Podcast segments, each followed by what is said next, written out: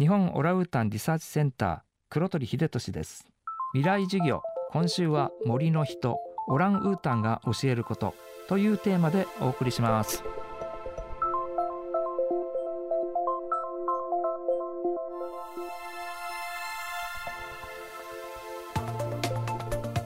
今週の講師黒鳥秀俊さんは40年近くにわたって東京の上野動物園多摩動物公園などで類人猿の飼育に携わってきました。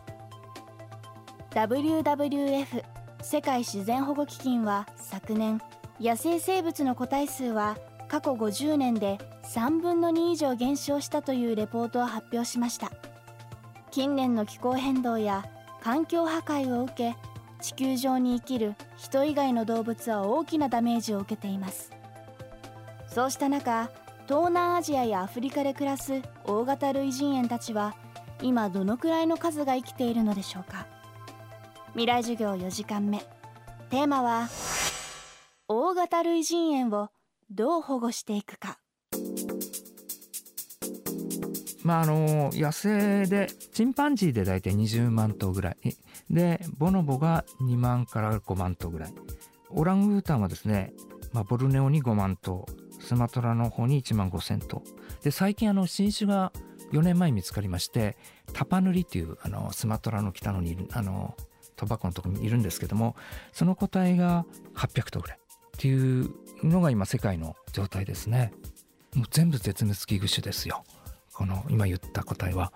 で特にやっぱり心配なのがいくつかでオラウータンでもっぱりスマトラオラウータンと特にあのタパヌリ見つかったタパヌリが800頭ですからね。で今すぐそばでダムの開発工事がやってますのでまあ多分この20年以内にまずいなくなるでしょうしスマトラも一応予測では20年ぐらい。あと他でも50年ぐらいにはもう激減。ということであとチンパンジーもそうですね。意外と動物園では見ますけども野生ではチンパンジーってすごい少ないしみんな孤立化してんですよ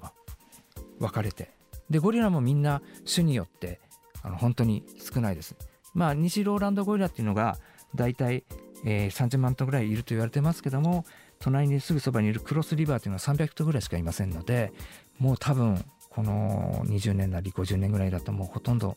いなくなるんじゃないかなって言われてますね。例えばオランウータン私今やってます NPO のあのボルネオ保全トラストっていうところでやはり彼が今もアブラヤシの農園でもほとんど開発されて森が全部切られてですね彼らがもう行く場所なくて川岸に全部いるんですよ。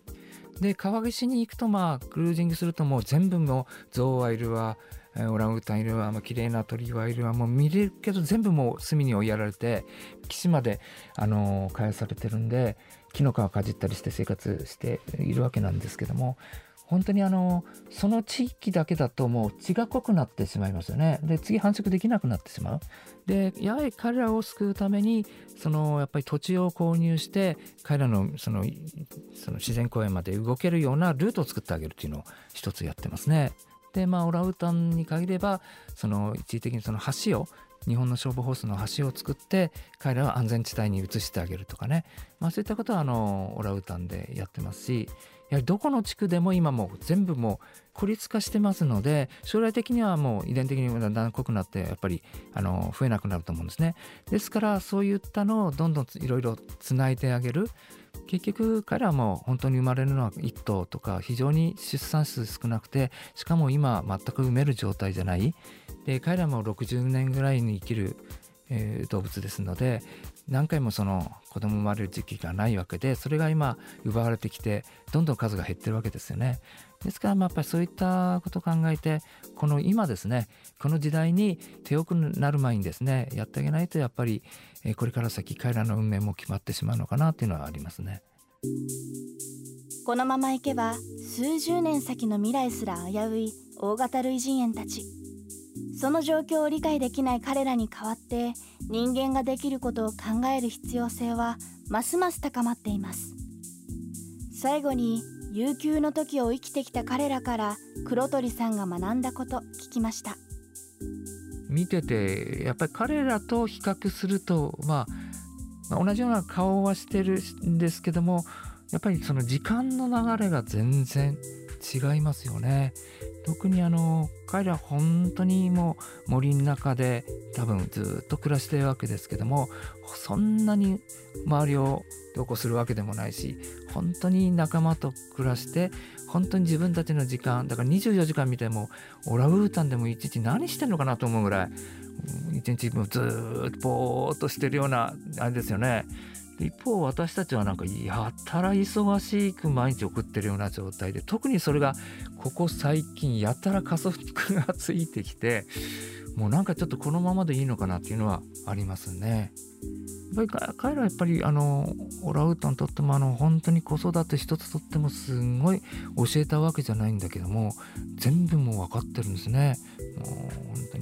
当にやっぱり周りを大切にするとか例えばあのゴリラなんかすごい優しい怖い顔してますけども優しい動物なんですね。やっぱりその群れを守るそういったオスはやっぱりそういう立派なそういったシルバーバックはいますしやっぱりあのオスは優しくないとモテないですからね。やっぱり優しいオスじゃないとあの特にゴリラなんかやっぱりあのメスに乱暴だとかやっぱりみんなメス見てますからねオスのこと。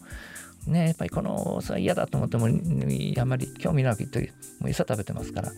ぱり彼らなりにその群れでどういうふうに生きるかっていうので生きてますしね。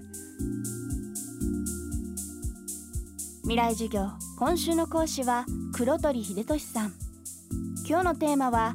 大型類人猿をどう保護していくかでした。未来授業来週はブログ三菱サラリーマンが株式投資でセミリタイヤ目指してみたを運営。穂高由紀さんの講義をお届けします。